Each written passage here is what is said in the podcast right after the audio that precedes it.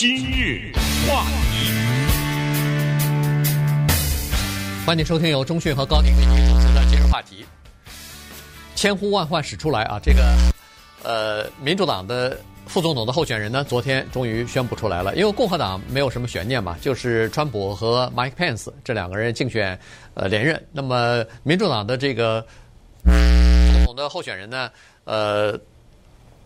Joe Biden 呢，他在前段时间就是在进行总统辩论的时候呢，已经提出来了，他的一个副副总统的候选人呢，应该是一位女性。所以呢，呃，他的这个非常高调的在进行，呃，其就是呃选举或者是挑选副总统的人选的时候呢，实际上大家都在关注。最早的时候啊，实际上有。选呢，其中包括联邦的参议员，呃，这个联邦的众议员，有的是州长，有的是市长，有的甚至是以前的政府的什么国家安全顾问呐，呃，驻联合国大使啊什么的哈，都是声名比较显赫，在美国的政坛当中有一定影响力的这些人，呃，都被他纷纷的进入到他的这个挑选的视角当中哈，然后开始进行了大规模的这个呃筛选吧。那最后呢，有那么五六个。比较呃脱颖而出的人出来，其中呢，这个卡姆拉呃 Harris 呢，就是我们中文给他起的名字贺锦丽呢，就是其中之一哈。当时人们认为说他的这个被选中的机会还是很大的。那现在看来不出意料啊，他果然被挑选为副总统的这个竞选搭档了。现在的情况是这样子，就是说呃。这怎么说呢？就是他并不是一个特别令人吃惊的一个选择和人选哈，因为在选之前啊，人们就认为说，首先他要选一个女性，这个是呃，Joe Biden 事先早就说好的。其次呢，在目前的这种大的环境之下，尤其是在五月底，在这个弗洛弗洛伊德啊，呃，就是一个黑人的这个呃男子在被呃警方给等于是呃压颈死亡的之后呢，在全美国掀起了各种各样的非常。持久的这么一个抗议的浪潮哈，要求种族平等啊，要求这个所有的呃司法要进行改革啊，然后要求这个公平对待呃这个种族歧视啊等等，人们就认为说这个女性的副总统人选很可能是一个有色人种，也就是说很可能是一个黑人的这个女性啊，那么。呃，贺锦丽呢，当然她就具有黑人的血统，同时当然还有一些其他的呃候选人，包括 Susan Rice 啊什么的，这也都是呃可以挑选的人选。因为 Susan Rice 呢，她曾经在奥巴马政府当中呢担任过呃国家安全顾问啊，同时后来也担任过呃驻联合国的大使。那么他因为在担任国家安全顾问的时候呢，和当时的副总统 Joe Biden 呢合作还是比较密切的，两个人之间的这个私交和相互。之间的信任都还是有哈，工作之中的交往也比较多，所以呢，他也是一个非常有可能被挑选的这么一个人选吧。但是最后呢，呃，权衡了半天，这个呃，Joe Biden 呢还是挑选了呃贺锦丽哈。呃，贺锦丽呢，他现在分析下来呢，他是一个比较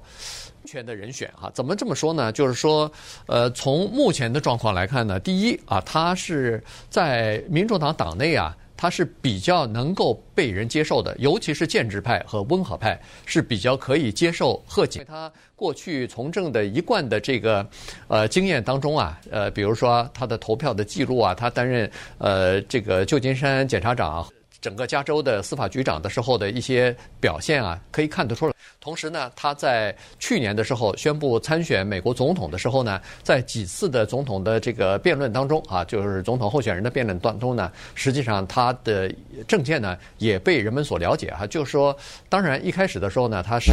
比较偏向于左倾和激进，但是后来在退出这个总统竞选的时候呢，他逐渐又回归到他的本色，就是说他开始转而支持这个 Joe Biden。所以呢，他实际上从一贯的他的这个政治立场上来说呢，他是属于一个温和派。所以呢，这个是在民主党之内呢是有比较多的人的支持的基础的啊，这是第一个问题，呃，是属于安全牌的第一个。第二个呢，就是说他整个的政策和立场，呃，以及投票的记录来看呢，因为他进入到呃美国的参议院也已经有三年多了嘛，将近四年了，所以在这个参议院的投票当中呢，他实际上和 Joe Biden 的路线基本上是吻合的，因为 Joe Biden。本人就是一个温和派啊，就是一个等于是民主党里头里边的一个，呃，算是中间派吧。所以呢，这个也是非常重要的。他的副总统人选要和总统的人选在政治立场上，呃，经常要保持一致的哈。所以这也是安全牌的另外一点。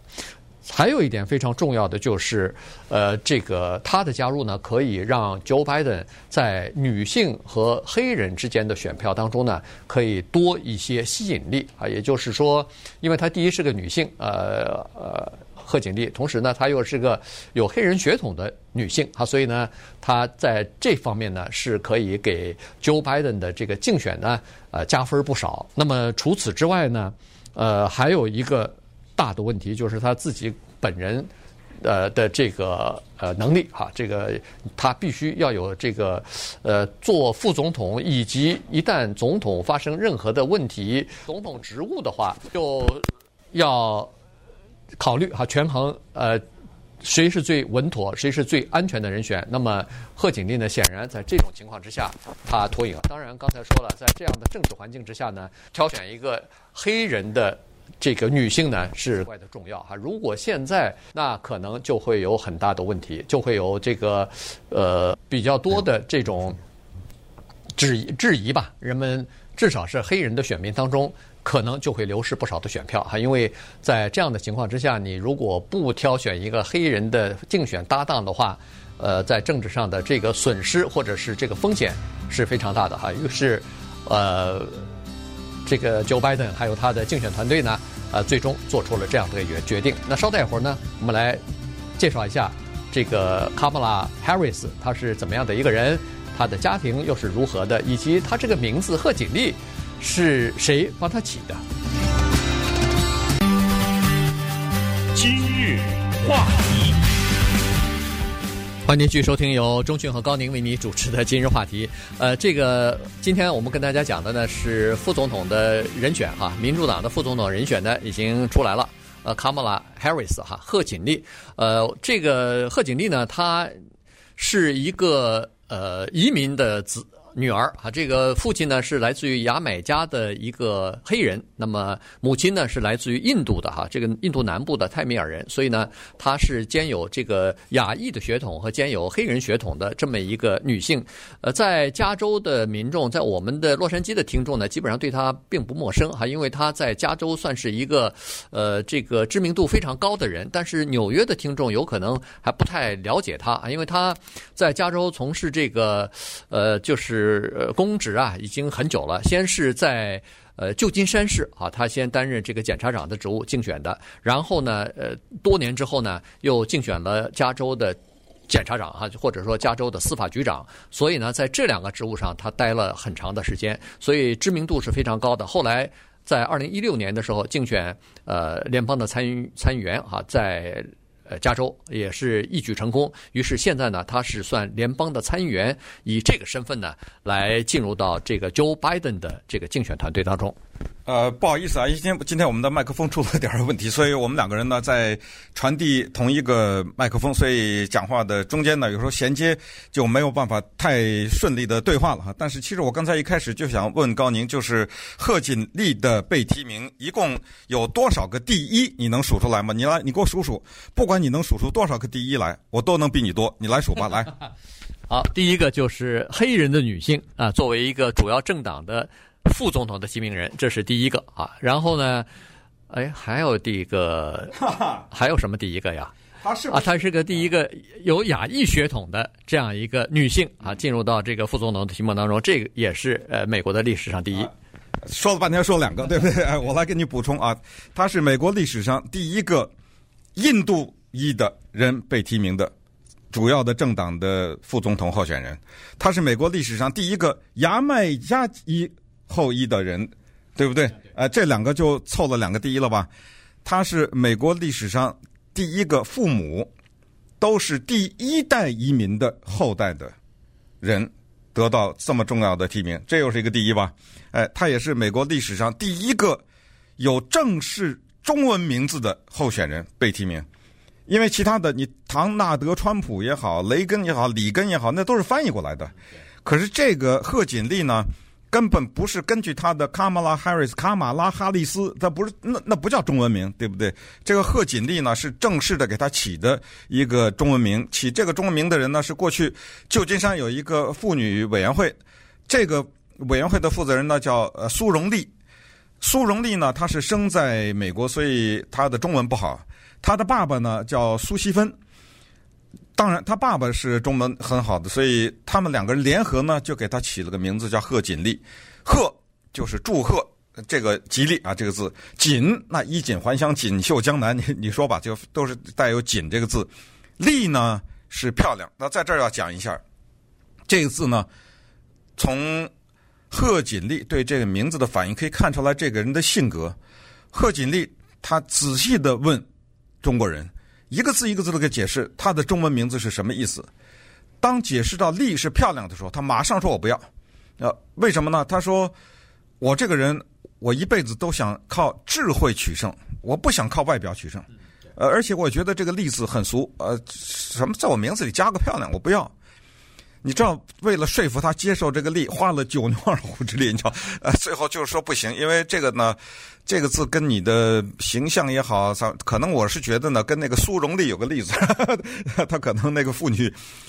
呃委员会的主席，他的名字中有个例子，哎，弄了好半天，最后他勉强接受了。这还不不是重要的，重要的是，自从贺锦丽有了一个中文名以后，因为他是从旧金山起家嘛，自从他有了这个中文名以后呢。在旧金山，他之后的民选官员，只要他不是华人，只要没有华人的名字，因为我们知道旧金山从市长到议员有大量的华人啊，只要这个人是一个非华裔，他一定要起一个中文名字，呃，不是翻译的名字，他一定要起一个中文名字，他等于都创造了这样的一个先河，所以这就是贺锦丽的名字的来历。那么再说一下他的父母，呃，他的父母蛮不得了的，在。以前呢，我们曾经在总统辩论的时候给大家介绍过贺锦丽这个人和他的名字。呃，卡马拉呢，这是印度的梵文，它的意思是莲花的意思，因为他妈妈是印度人嘛。嗯，他的母亲对他的影响非常之大，因为在他七岁的时候呢，他父母就离婚了。那他的父母是高级知识分子，他父亲从牙买加移民。到了美国以后呢，一路在美国的高等学府里面上学，然后最后呢是在我们西部的名校 Stanford 这个地方做经济学的教授。呃，他一路是研究经济。他的母亲呢从印度来，来了以后呢是在我们这边，也是在加州这边，什么 Berkeley 啊，什么这一带。他是专门研究什么的呢？他专门研究癌症的。后来他在美国很多的重要的癌症机构工作。他的博士研究在 UC Berkeley，就是加州大学伯克莱分校完成，同时在这个地方呢有做长时间的癌症的这方面的研究，所以也是一个非常优秀的这样一位移民的女性，但是也是命运不传吧。那在二零零九年的时候，她自己反而因为罹患直肠癌去世了，所以贺锦丽的母亲现在已经不在世了，她。并没有看到女儿这么一路的走到美国政治的顶点吧。然后他的父亲呢还在，但是呢，他的父亲很有意思，因为贺锦丽他这一辈子都是选举嘛，呃，从地方的检察官，从阿拉米达一直到旧金山，最后到加州的总检察长，这么一路选举呢，他的父亲总是被人家追着访问，就是哎，你你女儿选这个你怎么看法？呃，你女儿说了这句话你怎么看法？后来呢，他火大了啊，他对媒体讲了这么一句话，包括现在。贺锦丽被提名为副总统的候选人，人家追他还是那句话，他说：“我从那一刻开始，这就不知道多少年了以前，我将永远不接受媒体任何的关于我女儿的访问，呃，不管他将来官人做的多大或者有多大丑闻过什么，我将不会再讲任何一句话。”对，这个其实蛮正确的哈，这个决策是比较正确的，因为父母亲有的时候，呃，和女儿就是对女儿进行评价，对子女进行评价的时候呢，往往会被别人呃揪住一点东西哈。你因为你不是政治人物，你不知道有很多那些呃记者啊，他在采访的过程当中，他那个问题呀，有的时候是别有用心，有的时候是特特别的设计的，有的时候你不小心就会掉入到一个陷阱当中去，对女儿的竞选就会不利哈，所以。他父亲这么这么大的一个知识分子，这么这么高的这个智商，他是研究经济的。你不要小看他，这个是斯坦福大学的经济学。当然，他一九九九八年好像就已经退休了哈，呃，但是现在依然是名誉教授啊，荣誉教授。他在斯坦福大学担任经济学教授的时候呢，他研究的主题啊、课题啊，就是研究贫困国家的经济发展和经济发展不均匀的这个现象的，以及呃这个资本投资市场的成长和经济发展到底有什么规律等等。所以呢，他是牙买加的总统和历任总理的高级经济顾问。所以牙买加的有一些经济政策。背后都有他的点子，都有他的出的主意呢，哈，所以这个是，呃，一个呃，就是因为他本身对自己的这个根呢，就是来自于牙买加，这个特别认同哈，他在他一直在写文章也好，在接接受采访的时候一直在说，我从来没有忘记过自己是一个牙买加人。他说我牙买加的这个血统以及牙买加这个草根或者基层的这种哲学，在我身上有非常深的烙印啊，有非常深的这个认同感，所以我。念念不忘他们。我进行我的这个学术研究的时候，也是首先把如何把我的这个学的经济学运用到呃帮助牙买加的经济成呃成长啊什么的，他都放到这个里头。而且他自己说了，说作为父亲，我也希望我的这个血统以及我对牙买加的这个认同感要遗传到或者是呃种植到我的女儿的身上。后来他说，我的老大卡马拉。已经有了这个，我已经在他身上种了种子，而且我已经看到这个种子开始发芽成长了。今日话题，欢迎继续收听由中讯和高宁为你主持的今日话题。今天跟大家讲的呢是民主党的副总统的候选人呢，呃，卡马拉·哈里斯啊，贺锦丽，呃，昨天被提名了。贺锦丽这个中文名字呢起得非常的中文化啊。去年我记得他是在这个。竞选总统的时候啊，参选总统的时候宣布了以后呢，我有个 朋友就在问了，说：“哎，怎么怎么有个华人参选总统了？” 我说的对，那个时候那个我好像说是是那个那个 Andrew 杨哈，我说对，是杨安泽是参选，他说不是，是个好像是个女的。哦，我说那你听错了，呃，你名字是贺锦丽，是个女的，但实际上她不是中国人，她不是华人，所以。就可以想象出来，他这个名字说出来以后呢，人们认为他是个华人。对，一般一般的老美，尤其是这个比较大牌的政治人物，他都是翻译出来的名字。你一听是个翻译的名字，但他这个名字呢是真正的这个中文的名字哈，所以很有意思。还有一个小的插曲呢，就是他跟 Joe Biden 之间的这个关系啊，实际上是通过 Joe Biden 的儿子 Beau 所认识的哈，因为当时贺锦丽担任加州总检察长的时候呢。呃，Joe Biden 的大儿子鲍呢，也是选成功在在这个 Delaware 这个州呢担任检察长，所以他们两个人呢，等于是各个州的检察长，不同的州，但是同样的职务。当时他们有过一些合作啊，其中包括对华尔街要进行呃这个限制啊、制裁啊、起草一些文件啊，呃，相互之间有合作。所以呢，Joe Biden 是从儿子的嘴里头听说了 Kamala。Harris 这个人物啊，也是民主党人，然后双方之间的合作等等，然后这个贺锦丽呢，也通过 Bo，就是 Joe Biden 的大儿子，认识了当时的副总统，因为那时候他还在奥奥巴马的这个任内担任副总统呢，所以相互之间个人的关系呢，就是通过儿子之间就这么认识了。嗯，对。那，刚才说到他的在。美国的历史上的地位，这有一些小知识呢，也跟大家讲一下。就是到今天我们讲话的时候为止，在美国的历史上，数百年了哈，两百多年了，没有过一个黑人的州长，而却有意思的是，有过华人的州长。大家还记得骆家辉，对不对？呃，但是可能一说，大家想不对吧？又是参议员，又是众议员，对，没有黑人的州长。呃，我是说黑人女性啊，没有黑人女性的。州长，这是一个记录。第二个呢，就是在美国的参议院里面，贺锦丽仅仅是第二个黑人女性。你想想，不得了啊！几百年下来，然后再一个数字呢，就是在美国的众议院里面，两百多年下来，只有四十七名黑人女性。在美国的内阁当中，两百多年下来，只有五个黑人女性内阁成员。所以，这个是现在美国的现状。这就是为什么拜登呢，他这一招，或者说这一把牌。打的那是处心积虑啊啊！他就是想一方面抓住黑人的票，一方面想抓住女性的票，一方面想抓住少数族裔的票。还有一个特点就是贺锦丽这个人呢，从他出道以来，他是哈 a 大学，不是哈佛大学，是霍华德大学，这是一个黑人大学，他是从这儿毕业的啊。从他出道以来，他就一辈子跟犯罪打交道。不容易啊，你知道吗？你你知道，检察官也好，检察长也好，基本上你可以理解为他是冒着生命的危险做这个工作，因为他的工作是起诉啊，对，他不是辩护，他是起诉。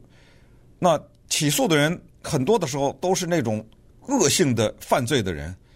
那么这些人，大家看电影也好，或者看到一些报道也好，有时候。他们那些哥们儿啊，什么之类的，或者他自己出狱啊什么的，他就会出来去杀这个当年起诉他的检察长。所以他这一辈子跟犯罪打交道，他是一个非常犀利的人。而且呢，他从呃旧金 从旧金山这个地方出道呢，呃，也有一小点儿嗯小绯闻吧，可以这么说啊。因为当年旧金山的市长呢，Willie Brown 是个黑人，Willie Brown 六十岁，他。二十九岁，威利·布朗没有离婚，啊，这个接下来在竞选的过程当中呢，这个事儿可能也会被挖出来，呃，追着他。那两个人呢就有这么一段恋情，维持了一段时间。关键是在这一段恋情的过程当中呢，旧金山市长威利·布朗给他过有过两次任命啊，一次是任命旧金山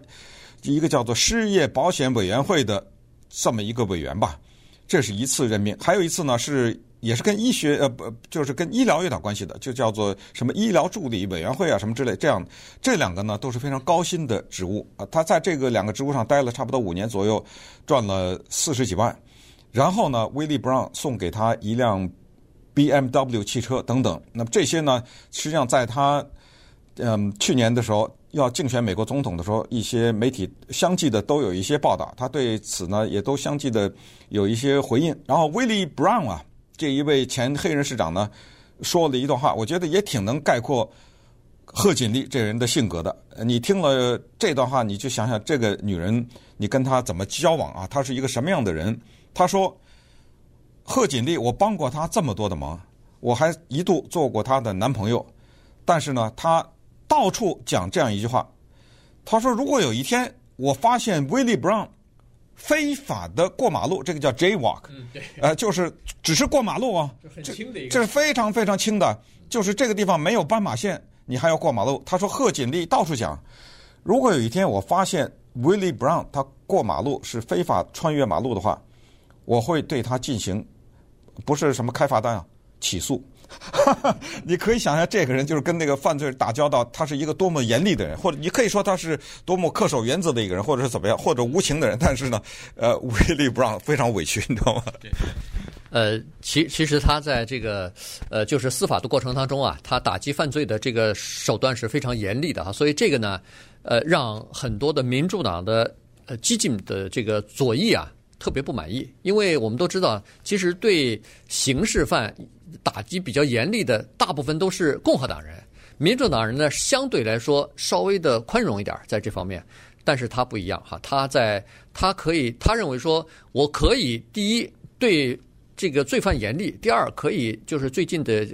应最近的这个形势，可以对呃这个警务工作进行改革，我可以两手一起做啊，也就是说他在打击呃犯罪方面是毫不手软的。顺便说一下，在礼拜天的时候呢。这个副总统的提名还没有出来的时候，，Willie Brown 已经发了个推文啊，说给卡马拉·哈里斯建议了，说如果你被呃，这个 Joe Biden 提名的话，你最好要婉言谢绝，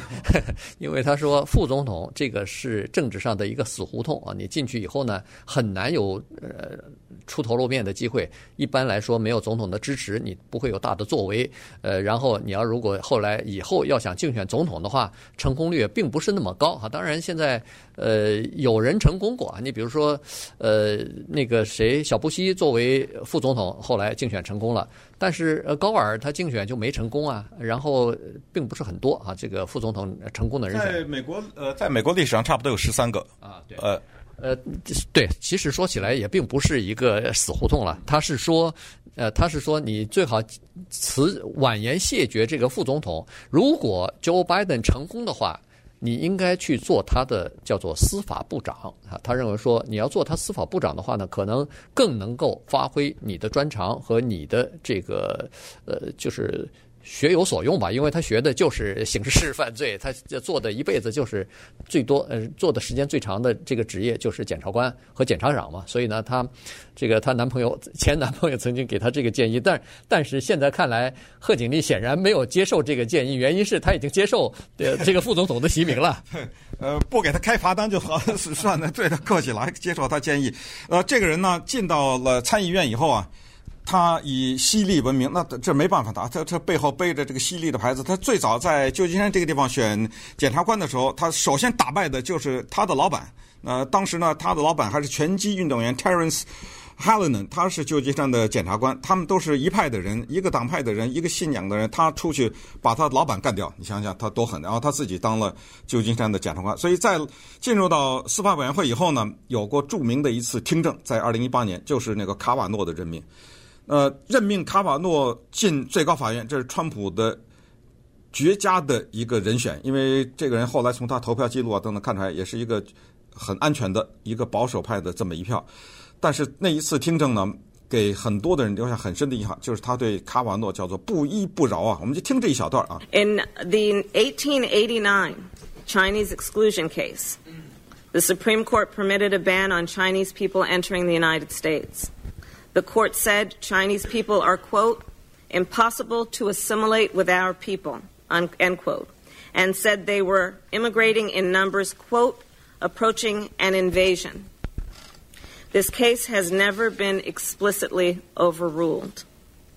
You've said you'd be willing to talk about older cases. So, can you tell me, was the United States Supreme Court correct in holding that Chinese people could be banned from entering our country. 呃，因为这段涉及到了中国，涉及到了华人，所以在这地方讲一下啊。呃，他的他的回答我把他拉低，因为他的回答他是没有回答啊，他等于是在这兜圈子。呃，这个问题问的非常简单，就是一八 一八八九年的时候呢，最高法院有一个裁决，就是。Senator, I don't want to opine on a case, a particular case, without looking at it and, and studying about the, the discrimination. Uh, Are you aware that that case has not been overturned? Senator, I know that uh, with a number. 呃，大概的意思，因为时间的原因，我给大家讲一下，就是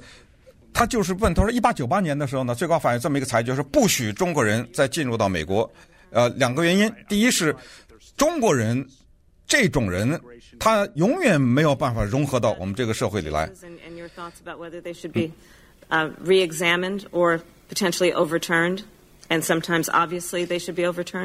呃，对，大概就这意思啊。呃，为什么播他这个录音？因为很重要，要给大家讲。然后呢，他就是说了，呃，这是第一个原因啊，中国人永远没办法跟我们这个社会融合。再一个呢，太多中国人，多到什么程度呢？在一八八九年的裁决是变成了一个入侵。就中国人多到已经像是一种军队入侵这么多了，那么我现在问你，卡瓦诺，这个裁决应不应该被推翻？你不是说你喜欢研究或者你希望研究一些过去的案例吗？那我就问你这个问题，这个应不应该推翻？哎呦，他就开始了绕来绕去。哎呀，你知道吗？那个时候是呃有歧视，法律是有歧视的，但是你知道吗？这个东西还是要看具体的情况啊。那这个时候他又跟了一句，他说：“你知道不知道？”这个案子到今天为止还没有被推翻，你知道这个等于挑战他的法律知识了。你可你可能根本都不知道有这么个案子。然后他说也是那这个事情他就不直接回答，最后就直接问你知道不知道历史上有这么个案子啊？这个案子到今天还没有推。那行，那我干脆这么问你：就是那么这个案子，现在我告诉你了，就算你之前不知道吧，呃，我我现在告诉你，应不应该推翻？当时那个案子，他就也绕来绕去也不说。那我再问你，当时的裁决是不是正确的裁决？呃，绕来绕去，知道吗？他就他就是就是不回答这个问题。那么所以呢，呃，就是从这一点可以看出来他的这种犀利。那么，呃，稍待会儿我们再来看一看，呃，拜登呢，他在这个过程当中是这么多的人，他怎么把这个人给选出来的？今日话题，欢迎继续收听由钟迅和高宁为你主持的今日话题。这个川呃，这个。Joe Biden 的副总统的人选呢，非常重要哈，尤其是现在在疫情期间，就显得格外的重要。所以人们比较关注这个事情啊，因因为是两点哈，因为第一，Joe Biden 他本人的年龄是一个大的问题哈，今年七十七岁，明年要去这个，如果他竞选成功的话，进入到白宫，可能就是七十八岁了。所以呢，在这种情况之下，他是有史以来担任美国总统年龄最大的。一个一个这个政治人物哈，而且在民主党之内呢，有大部分的人认为说他就是一任总统，因为也可以想象得出来，你到了一任以后，到第二年在竞选连任的时候，第二次那已经是八十二岁的高龄了，这个呃民众可能都有点担心了哈，这个健康的问题啊，你的这个机制啊、反应啊各方面的身体的这个状况，所以呢。这个就对副总统的要求比较高，也就是说，四年之后，这个副总统将会是二零二四年民主党竞选总统的一个领军人物之一啊。所以这个人呢，所以这个 Joe Biden 在选副总统人选的时候，为什么格外的慎重？就是这个道理。他强调几点哈，第一就是说，这个人的政治方面的资历一定要完整，这个人就是在。任何情况发生的时候，他自己也不不避讳。在我的身体健康或者是出现任何的问题的时候，这个人马上可以接手这个工作，哈，不至于使整个的全国的这个工作停顿下来。呃，这个呢才是人们所关注的，就是他这个副总统的人选到底是什么样的一个人，在危难的时刻或者紧急的时刻，是不是可以可以领导整个美国人民？因为大部分的人总认为说副总统是一个闲职，是一个没事儿的，是一个呃，就是不起眼的一个角色。但实际上，一旦总统出现问题的时候，那他就是一个最第一顺位的接，就是接替人了。嗯，呃，顺便说一下，就是大家可能好奇说，这个总统的提名的候选人是怎么选出来的呢？这个副总统，呃，告诉大家是四个人成立了一个委员会，这四个人呢由拜登。他亲自指派，一个是 Christopher Dodd，这个是康乃狄克州的前联邦参议员；还有一个呢是联邦众议员，一个女性叫做 Lisa Blunt Rochester，这是 Delaware，这是拜登自己家乡的呃联邦的众议员，一个女性；还有一个人大家应该很熟，他是一个很小的城市的市长。叫 Eric Garcetti，他是我们洛杉矶的市长，他居然是副总统候选人四人小组之一，哎，这不得了。然后呢，Cynthia Hogan 啊，这个人呢，他是拜登的私人的首席律师。在这个挑选的过程当中，他们见了有参议员、有众议员、有州长、有驻联合国大使。这个当然大家现在也都知道，就 Susan Rice 啊，也是一个黑人女性。他这里面还有亚特兰大的市长啊，还有一些从战场上回来的老兵啊，还有美国的参议院里面第一个公开承认自己是同性恋身份的这么一个参议员啊，等等，都在这个考虑之内。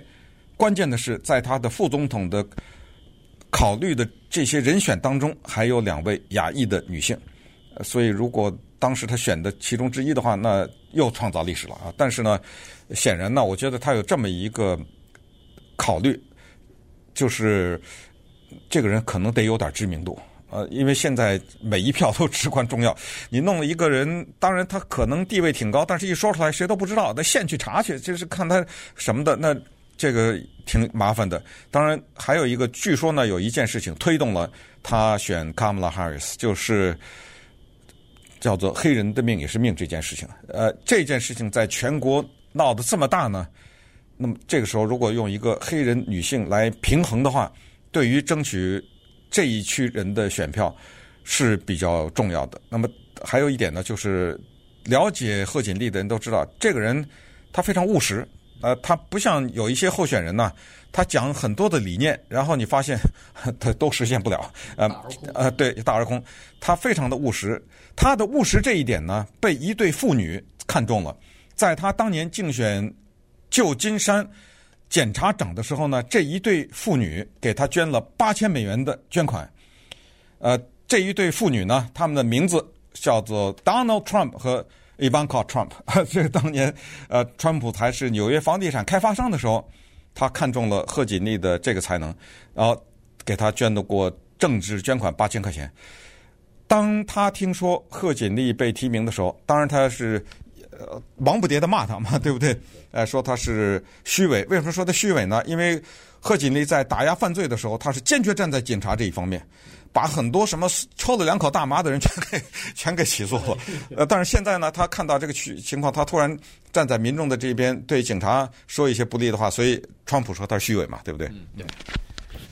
呃，但是从目前的状况来看呢，尽管这个呃，Joe Biden 呢希望贺锦丽给他带来更多的这个广泛的支持率哈，刚才说了女性和黑人，但是从初选的情况来看呢，因为贺锦丽也曾经参加过初选嘛，他们他在这个几个初选当中，比如说南卡州还有内华达州的初选的选这个选票的情况来看呢，他呃支持率并不是很高啊。呃，另外呢，Joe Biden 还有另外一个专家团队也做了一个呃这个研究，是说贺锦丽好像在黑人的对黑人的这个支持呃吸引力啊，也不是特别的高，所以呢，这个是要到最后投票的时候才可以看，因为黑人对 Joe Biden 来说这是非常关键的哈。这个如果要是没有黑人选民的支持的话，民主党呃还有 Joe Biden，他第一就不可能在初选获胜，第二呢。如果想要战胜民主党的话，呃，战胜共和党的话，没有黑人这个选民的全力支持和女性的全力支持是不可能的。所以，我们就看最后他选的这个人选，在十一月三号的时候，能不能够给他带来胜利。